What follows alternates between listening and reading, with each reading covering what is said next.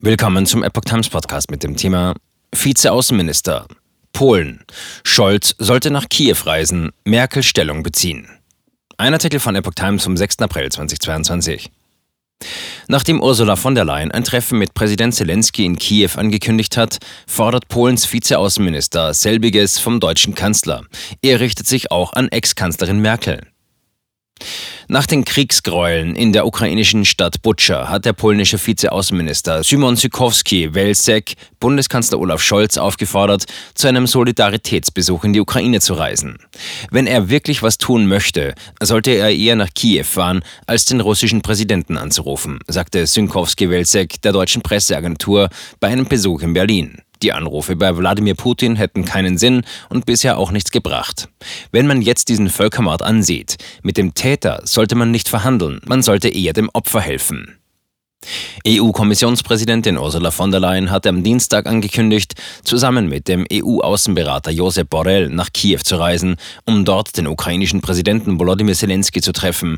Seit Beginn des Krieges waren nur wenige europäische Spitzenpolitiker dort. Höchst heftige Sanktionen anwenden.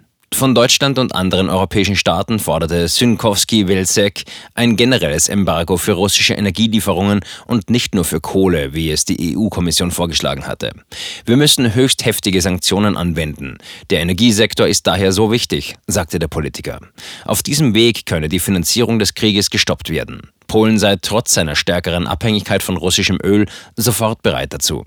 Das erwarte man auch von Deutschland, ebenso wie die Lieferung schwerer Waffen. Die Rolle, die Deutschland im Ukraine-Krieg eingenommen habe, sei enttäuschend, sagte Synkowski-Wilczek. Er habe sich erhofft, dass Berlin eine starke Antwort auf die russische Aggression geben werde. Das sei aber nicht umgesetzt worden. Merkel hat spezielle Verantwortung. In der Vergangenheit seien viele Politiker taub gewesen und hätten nicht auf Warnungen vor Putin gehört. Auch Ex-Kanzlerin Angela Merkel. Deswegen liegt auch bei ihr jetzt eine spezielle Verantwortung. Sie sollte sich äußern. Sie sollte auch eine Stellungnahme abgeben, sagte Synkowski-Welzek. Bundespräsident Frank-Walter Steinmeier hat am Montag Fehler in der Russlandpolitik der letzten Jahre eingeräumt, Merkel dagegen nicht. Von den aktuellen Politikern forderte der polnische Vizeaußenminister hingegen Taten statt Worte.